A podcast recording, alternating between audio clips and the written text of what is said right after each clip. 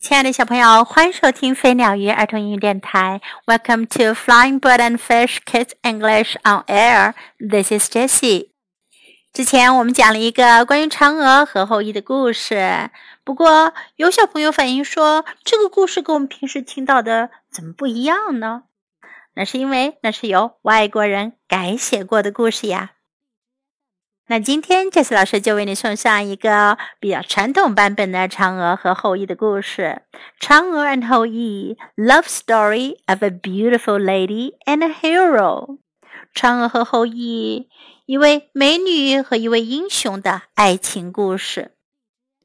后羿 was an excellent archer。后羿是一名非常杰出的射手。嫦娥 was his wife。嫦娥是他的妻子。Long, long ago, there were ten suns in the sky. 很久很久以前，天空中有十个太阳。The suns burned all the plants on earth. 太阳把地球上所有的植物都给烧焦了。People were dying. 人们也被晒得热死了。One day, Hou Yi used his bow and arrows to shoot down nine of them。有一天，后羿用他的弓箭射下了九个太阳。All the people on Earth were saved。地球上的人们都得救了。The Queen Mother of the West gave Hou Yi a bottle of elixir that could make him immortal。西王母给了后羿一瓶长生不老药， 这药能让他长生不老。But the elixir was only for one person。可是这份长生不老药只够一个人喝的。Although Hou Yi did want to become immortal, he wanted to stay with Chang'e more. 虽然后羿很想长生不老，可是他更想跟嫦娥待在一起。Therefore, he didn't drink the elixir and asked Chang'e to keep it safe for him. 于是他就没喝长生不老药，让嫦娥把它给收了起来。后羿 became more and more famous after he shot down the nine suns. 自从后羿射下了九个太阳，他就越来越有名了。People wanted him to be their master and most of them were accepted by 后羿。人们都想拜他为师，后羿收了很多人做徒弟。Not every student of 后羿 had good morality。可是，并不是后羿所有的学生都是个好人。庞蒙，one such student wanted to seize his elixir。其中一个坏学生庞蒙 他就想要偷走他的灵药。One day, Hou Yi went hunting with his students, but Pang Meng pretended to be ill and stay at home.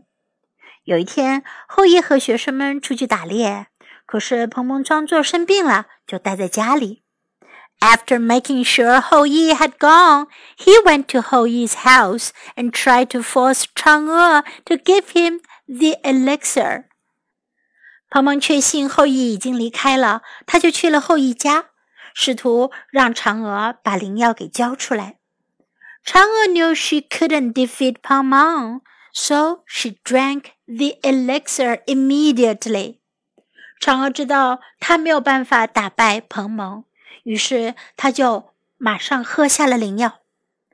The elixir made her fly higher and higher. 灵药喝下去，让她飞上了天空，越飞越高。In the end, she stopped on the moon. 最后，她在月亮上停了下来。She became immortal. 她变得长生不老了。后羿 was very sad when he received the news. 后羿得知消息后，非常的难过。he came back home and moved a table under the moon, preparing some food on it.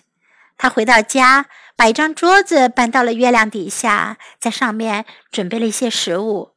He hoped 嫦娥 could come back to stay with him. 他希望嫦娥能回来和他在一起。Since then, during the Mid Autumn Festival, people have offered lots of food to worship the moon. 打那以后，在中秋节的时候，人们就会摆出很多的食物来拜祭月亮。Most children in China believe that Chang'e is still living on the moon. 中国的很多孩子相信嫦娥还住在月亮上呢。And on the night of the Mid Autumn Festival, when the moon is bright, children try their best to find the shapes of Chang'e on the moon. 在中秋节的晚上，当月亮非常明亮的时候，孩子们就尽力想要找出月亮上嫦娥的影子。在今天的故事中，我们可以学到这样一些表达：Long, long ago, there were ten suns in the sky。很久很久以前，天空中有十个太阳。Long, long ago, long, long ago, there were ten suns in the sky. Long, long ago, there were ten suns in the sky. All the people on earth were saved. 地球上的人们得救了。All the people on earth were saved. All the people on earth were saved. In the end, 最后，in the end, in the end. 后羿 was very sad. 后羿很伤心。后羿 was very sad. 后羿 was very sad. Come back to stay with him. 回来和他在一起。Come back to stay with him. Come back to stay with him. 嫦娥 is still living on the moon. 嫦娥还住在月亮上。 嫦娥 is still living on the moon. 嫦娥 is still living on the moon. When the moon is bright，当月亮发出明亮的光辉。When the moon is bright, when the moon is bright, try their best，尽他们的最大努力。Try their best, try their best。小朋友，今天的故事讲完了。 你们喜欢这个版本的嫦娥故事，还是之前那一个版本的呢？Anyway，祝大家。中秋快乐！Happy Mid Autumn Festival！